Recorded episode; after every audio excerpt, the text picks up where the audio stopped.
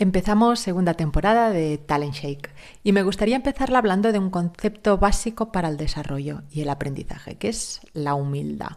Porque detrás de la humildad hay temazos como el síndrome de la impostora, la autoestima, la falta de autoestima, la modestia, el respeto. Y en el lado opuesto tenemos la arrogancia, el efecto Dunning-Kruger, la incompetencia inconsciente. Vamos, que la humildad da para mucho, mucho que hablar. Así que vamos a ello. Bienvenido, bienvenida a Talent Shake, el podcast para mentes inquietas. Soy Neus Portas y desde aquí comparto ideas, reflexiones, entrevistas y aprendizaje para ayudarte a pasar a la acción. Empezamos.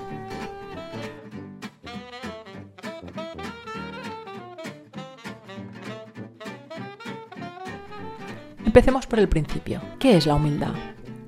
La RAE la define como virtud que consiste en el conocimiento de las propias limitaciones y debilidades y en obrar de acuerdo con este conocimiento.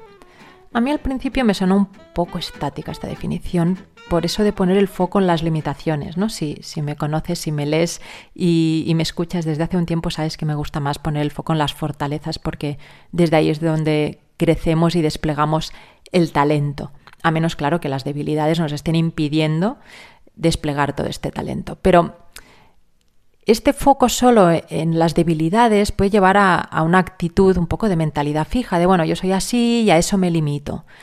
Hace un tiempo, eh, en un viaje que hice a la India, vi un cartel que me gustó mucho que decía, no bajes tus objetivos al nivel de tus capacidades, sube tus capacidades a la altura de tus objetivos. Pues bueno, este es mi principio, con lo cual cuando he visto la definición de la RAE dije, uff, esto me suena más bien a bajar los objetivos al nivel de las debilidades, ¿no? Y por eso me chirrió un poquito, pero luego releyéndola pensé, bueno, lo de obrar de acuerdo con este conocimiento está bien, porque eso es lo que nos lleva a aprender, ¿no? Y a desarrollarnos precisamente para vencer las limitaciones que tenemos.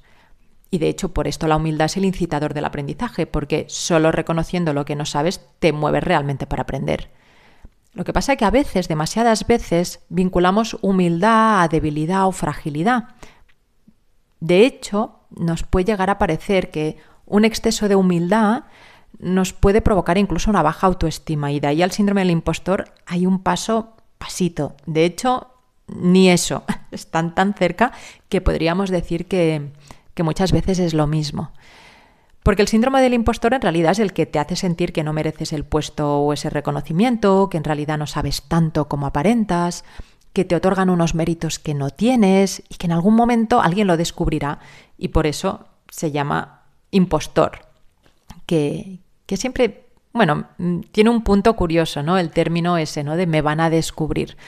A veces sin este miedo a que te descubran es un no entender por qué me están viendo unas unas fortalezas, un talento que no tengo, ¿no? Y es ese miedo a decir, les voy a decepcionar.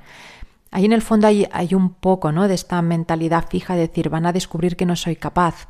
Eh, entonces, por eso me, esta, limita, esta definición al principio me, me, frenaba. Pero, pero la realidad es que tener humildad no es carecer de autoestima ni, ni es sentirte impostor. Ser humilde en realidad es ser consciente de, de las limitaciones que tienes, sí, pero también saber lo que sabes y ser consciente de que en lo que te falta puedes mejorar y sobre todo que tomas conciencia de lo que no sabes, pero no pasa nada, esto es la conocida como incompetencia consciente, es decir, que eres consciente de las áreas en las que no tienes competencia. En el otro extremo, de hecho, estarían esas personas que no son conscientes de lo que no saben, es decir, que creen que saben más de lo que realmente saben. Es lo que se denomina el efecto Dunning-Kruger. Eh, que es por el nombre de los dos psicólogos que, que midieron este efecto. Por cierto, un inciso respecto a esto. David Dunning y Justin Kruger ganaron eh, presentando este, este primer estudio en la categoría de psicología de unos premios que se llaman Nobel IG, que son unos premios americanos que parodian los Nobel, que se celebran en Harvard y que además tienen como jurado a auténticos premios Nobel, del premio Nobel de verdad. Y es una parodia porque se presentan estudios un tanto curiosos. Para que te hagas una idea, en ese mismo año en que se presentaron y ganaron Dunning y Kruger, que era el año 2000, en la categoría de biología, el premio se lo llevó la teoría de la respiratania, por así decirlo. Era como la dieta de la respiración, que defendía que aunque hay gente que come, en realidad no lo necesitan, porque con respirar es suficiente.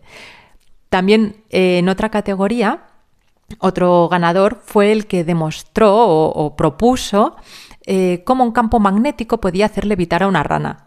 Y en otras ediciones de otros años hubo pues una explicación en seis páginas de cómo preparar una buena taza de té o en la categoría de Nobel de la Paz se propuso un campo de atracciones llamado Stalin World. En la edición del año pasado, porque esto sigue, o sea, están vigentes, empezaron como en el 90 y algo y siguen. Pues el año pasado en la categoría de física se presentó un estudio que explicaba cómo los patitos y los gansitos logran nadar en fila, por ejemplo. Pero bueno, también en otra categoría de biología, creo en este caso, hubo quien demostró que cuando las parejas se conocen por primera vez, sus ritmos cardíacos se sincronizan entre ellos.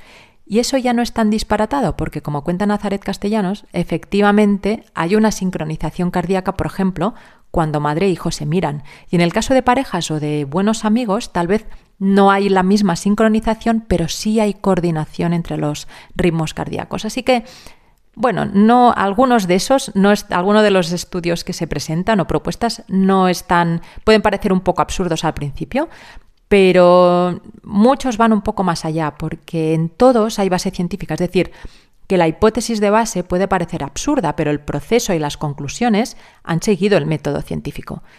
Y cuando la hipótesis tiene sentido de entrada, pues el estudio resultante al final puede ser muy interesante y vivir más allá de la entrega de premios. Y este fue el caso de la propuesta de Dunning y Kruger, que acabó convirtiéndose en el conocido como efecto Dunning-Kruger y que, como te comentaba, establece que en muchos casos las personas que no saben, no saben que no saben. Y parece un juego de palabras, pero ya ves por dónde voy. Tal como lo definen desde el estudio, cuando carecemos de las competencias necesarias, somos mucho más propensos a rebosar confianza. Es decir, a menos conocimiento, más confianza en uno mismo. En lenguaje más de calle sería la arrogancia del incompetente, que estaría en el extremo opuesto del síndrome del impostor. El síndrome del impostor es el que provoca que creamos que sabemos menos de lo que realmente sabemos y el arrogante cree que sabe más de lo que realmente sabe. El efecto Dunning-Kruger se da, también es importante recalcarlo, que se da a partir de cierto grado de competencia, porque lógicamente si no tienes ni idea de un tema, difícilmente serás tan osado como intentar defenderlo, si no sabes ni, ni de qué va. Pero en cuanto empezamos a aprender de algo, hay un punto en el que has pasado de ser un ignorante total a empezar a ser conocedor, digamos, aficionado, por así decirlo. Empiezas a conocer el tema y ahí es donde es fácil que sientas, bueno, que sabes más del tema de lo que realmente sabes. Este es el punto en el que tu confianza empieza a crecer por encima de tus conocimientos. En varios estudios, de hecho, en los que se han analizado las aptitudes para el liderazgo, se ha visto que los líderes que afirmaban tener mayores aptitudes en un primer test de autoevaluación luego eran los que peores puntuaciones recibían de los colegas, los supervisores o los subordinados, es decir, del contexto, mirando hacia el lado, hacia arriba o hacia abajo. En la cúspide de este tipo de líderes estaría, por ejemplo, el Dr. House, que en un capítulo en el que un compañero le tilda precisamente de arrogante, va al Dr. House y le responde que no es fácil llegar a ser arrogante, que la arrogancia también hay que ganársela, y le suelta. A ver, dime, ¿qué has hecho tú para ser arrogante? Vamos, que esto sería el colmo de la arrogancia, ¿no? Pero bueno, por ser el Dr. House se lo permitimos. Darwin, de hecho, decía que la ignorancia engendra confianza con más frecuencia que el conocimiento. Y nos puede pasar a todos. Lo que pasa que si cuentas con buenas dosis de humildad en tu haber, es fácil que hayas tomado conciencia de tu nivel real de conocimientos como para no caer en la arrogancia y sin perder la confianza en ti. Y sospecho que si estás escuchando este podcast te gusta aprender por tanto, sabes poner el límite y frenar en ese punto en que tu confianza pueda ir por encima de tus conocimientos. Ese punto en el que estás en equilibrio, que no caes ni en el síndrome del impostor, pero tampoco en este efecto arrogante, es lo que Adam Grant llama la confianza humilde, que es ser consciente de lo que te falta aprender, pero con la suficiente confianza en ti como para sentirte capaz de lograrlo. Humildad sí, pero con confianza en ti. Y si has escuchado el episodio en el que hablaba de mentalidad de crecimiento, esto te estará empezando a sonar un poco, ¿verdad? Efectivamente, se vio que la manera de inculcar esta confianza humilde era trabajando desde la mentalidad de crecimiento. Educar en el todavía no para poner el foco en el proceso. Puede que no lo sepas, pero lo puedes aprender. Y desde ahí, desde el foco en el proceso, en el progreso y en el hacer más que en el resultado o el ser, es más fácil ser humilde porque cuando aceptas o pones el foco en este proceso, no hay miedo en aceptar que no sabes, porque tienes confianza en que lo puedes aprender y en que lo quieres aprender y vas a ser capaz de saberlo. Otra manera de trabajar la humildad para asegurar que no caes en la arrogancia o en la incompetencia inconsciente también puede ser autoevaluándote de forma continua para ver qué es lo que sabes y lo que no. De este modo, tomas conciencia de en qué áreas eres incompetente y lo asumes y te pones a trabajar en esas justo en esos conocimientos que te falta adquirir. Aunque estos tests en la autoevaluación continua también te servirá si por el contrario tiendes al síndrome del impostor. De hecho, yo siempre propongo hacer una auditoría de conocimiento, porque ahí es cuando tomas conciencia de lo que sí sabes y vences este miedo eh, a que te descubran porque crees que no sabes. Tomas conciencia de que sí lo sabes. De hecho, cuando uno se autoevalúa continuamente para ver qué sabe y qué no, a menos que lo haga desde, desde una arrogancia extrema de intentar hacer todos los test perfectos, la autoevaluación está hecha sobre todo para quien tiende al síndrome del impostor, porque difícilmente alguien hará el test pensando, mm, voy a fijarme en qué es lo que hago mal y no me doy cuenta porque así me bajo un poco los humos. Probablemente quien crea que lo sabe todo ni siquiera se testa. Entre otras cosas porque quien cree que lo sabe todo suele tener una mentalidad fija y no quiere los tests, no quiere exponerse, no quiere el feedback, porque ahí sí, el miedo está en que resulte no ser tan bueno como cree. Entonces no lo quiere ni test. Y cuando hablo de hacer tests, no me refiero necesariamente a un examen tipo test, sino a ponerte a prueba, a aplicar lo que sabes, a explicarlo, a escribir sobre ello, generar debate, también detallar en pasos lo que sabes hacer o lo que haces habitualmente, porque de este modo pasas del conocimiento tácito al explícito, es decir, de esas cosas que haces que te salen solas, y esto pasa mucho cuando actúas desde las fortalezas, que te sale tan fácil que ni eres consciente de que eso que haces bien no todo el mundo lo hace bien, que no a todo el mundo le es tan fácil hacerlo.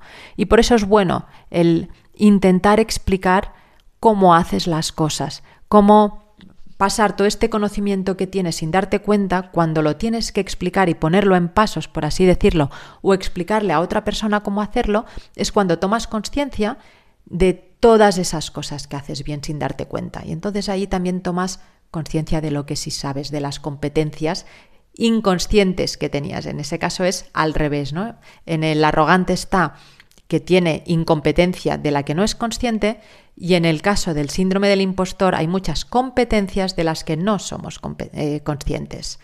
Y luego, por supuesto, pide opinión, pide a la gente que te dé feedback y ahí te darás cuenta de todo lo que sí sabes. Pero siempre, siempre, siempre, por supuesto, fíjate nuevos pasos. Convéncete de que siempre hay más para aprender sobre ese tema. Lógicamente, si es un tema que no necesitas ni te interesa, pues, pues fuera, eso sí, asume tu incompetencia en ese área y ya está.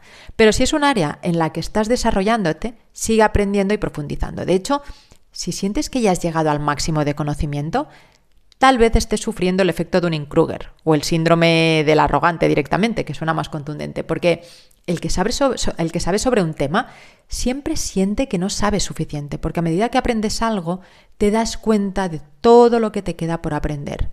De hecho, esto es lo que les suele pasar a los más expertos. Y la realidad es que el síndrome del impostor suele pasarle a gente que sabe mucho precisamente por eso, porque más que consciente de lo que sabe, es consciente de todo lo que le queda por aprender, porque se ha metido tanto en ese tema que es consciente de, todo lo que hay por aprender. Y eso es lo que les da miedo. Este es el problema, enfocarnos más en todo lo que queda por aprender que en lo que ya sabemos. Así que si todavía no has llegado a ese punto en el que empiezas a tener la sensación de que te queda más por aprender de lo que ya sabes, probablemente signifique que sabes menos de lo que crees. Porque según más sepas, más consciente serás de todo lo que te queda por aprender. Pero ojo, de nuevo, tenemos que intentar tomar conciencia de lo que nos queda por aprender sin caer en el síndrome del impostor, sino sintiendo que me queda mucho por aprender, pero soy capaz de aprenderlo. porque lo he aplicado, he aplicado mis capacidades para llegar hasta donde estoy y las seguiré aplicando para llegar hasta donde quiero llegar. Vale, con todo este lío y este juego de palabras de saber más de lo que sabes, saber lo que sabes, no saber lo que sabes, incompetencia consciente y competencia inconsciente, te preguntarás, vale, ¿y ahora yo cómo lo hago para saber si estoy en el nivel óptimo de confianza? Bueno, te diría, hazte dos preguntas. La primera, ¿crees que debes aprender más sobre tu tema? Segundo, ¿te sientes capaz de aprenderlo? Si la respuesta a la primera es que no, es decir, que no crees que debas aprender más sobre tu tema, a lo mejor te estás pasando de arrogante.